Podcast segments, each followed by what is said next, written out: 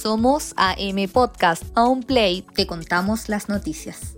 Comenzamos el resumen informativo de este 5 de junio partiendo como siempre con las noticias nacionales. En relación al coronavirus, la subsecretaria de Salud Paula Daza entregó el siguiente balance que posicionó a Chile como el séptimo país con más muertes reportadas en las últimas 24 horas. El número de casos nuevos que hemos tenido en las últimas 24 horas son 4.207 casos. La cifra total de personas diagnosticadas con COVID-19 en el país alcanza 122.499 casos totales. Eh, quiero eh, decir que lamentamos eh, el fallecimiento de 92 personas en el ámbito político no dejan de sorprender. Iván Moreira, el actual senador UDI, que lleva 26 años viviendo de los recursos públicos desembolsados por su rol en el Congreso y que fue conocido en el año 2013 por ausentarse en 70 de las 126 sesiones que tuvo la Cámara de Diputados en ese año, sin justificar su inexistencia, presentó este viernes un proyecto de ley para que los alcaldes puedan ser reelectos, pese a que ya existe una nueva ley que impide que las autoridades permanezcan eternamente en sus cargos. Por último, en materia económica, la empresa LATAM despidió este viernes a mil trabajadores en medio del debate sobre un posible rescate estatal. La compañía informó que se vio obligada a llevar adelante los despidos debido a la crisis causada por el COVID-19, que ha impactado fuertemente a la industria aérea a lo largo de todo el mundo. El ministro de Hacienda, Ignacio Briones, reconoció que el gobierno se encuentra evaluando un posible plan. Te invitamos a enterarte de más detalles de este caso escuchando el episodio de nuestro podcast llamado ¿Qué significa que la TAM se haya declarado en bancarrota en Estados Unidos? Lo encuentras en YouTube y en Spotify. Comenzamos el bloque internacional con una actualización de la pandemia del coronavirus que ya cuenta con más de 6,6 millones de personas contagiadas y más de 393 mil muertos en todo el mundo. Estados Unidos sigue siendo el país más afectado con 1,8 millones de personas contagiadas y más de 108 mil fallecidos, convirtiéndose en el único país que ha sobrepasado el millón de casos.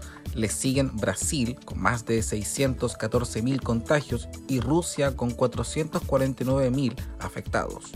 En el Reino Unido se reportó que se superaron los 40.000 fallecidos confirmados por coronavirus mientras que en Estados Unidos el presidente Donald Trump afirmó que este viernes que la peor parte de la pandemia ya quedó atrás y aseguró que les está yendo muy bien. El mandatario defendió su gestión ante la crisis pese a ser el país del mundo con más casos fatales por el coronavirus. Y cambiando de tema, pero siguiendo en Estados Unidos, el presidente Donald Trump se tomó el tiempo de dedicarle unas palabras a George Floyd, cuyo hombre fue asesinado hace 11 días por la policía, dejando grandes manifestaciones en las calles de varias ciudades del país. En esta oportunidad, el mandatario dijo que hoy era un gran día para George Floyd. El mandatario dijo, esperemos que George Floyd esté mirando hacia abajo en este momento y diciendo que esto es algo grandioso para nuestro país. Es un gran día para él, es un gran día para todos, es un gran día en términos de igualdad, señaló el mandatario. Sin embargo, los comentarios sobre George Floyd fueron interpretados como una forma sorprendente de relacionar la buena noticia económica con el drama que sacude Estados Unidos. Al rato, la Casa Blanca tuvo que salir a aclarar los dichos del presidente, señalando que hablaba del combate por una justicia equitativa.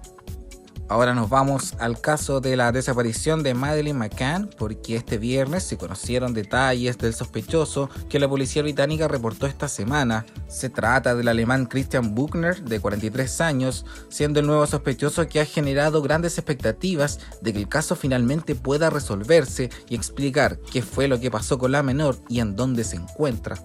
El sospechoso registra un importante prontuario policial que en la actualidad se encuentra preso en una cárcel de la ciudad de Kiel en Alemania por una serie de delitos sexuales. En 1994 fue condenado por un, un, abuso sexual contra un niño, aunque no cumplió una pena efectiva de prisión, pues era menor de edad al momento de los hechos, mientras que en 2016 fue condenado por posesión de pornografía infantil según consignó el portal Infobae. por el delito por el que está siendo condenado en la actualidad es por una violación a una mujer estadounidense de 72 años en el año 2005 durante su estadía en Portugal. De acuerdo a los antecedentes, el hombre amarró, golpeó, violó y robó a la estadounidense. Estos antecedentes se conocen el mismo día que la policía alemana estudia una posible conexión entre la desaparición de una niña de 5 años y de la británica Madeleine McCann. La menor de 5 años desapareció en mayo de 2015 en un bosque mientras estaba en una excursión con su familia. Ahora, la abogada de la madre de la niña pidió que se abra una nueva investigación.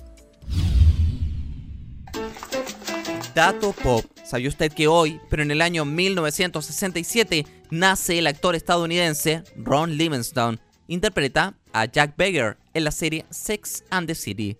Actúa en películas como Star Talk, Swinger y Te amaré por siempre, al igual que series como Band of Brothers, The Practicas y también House.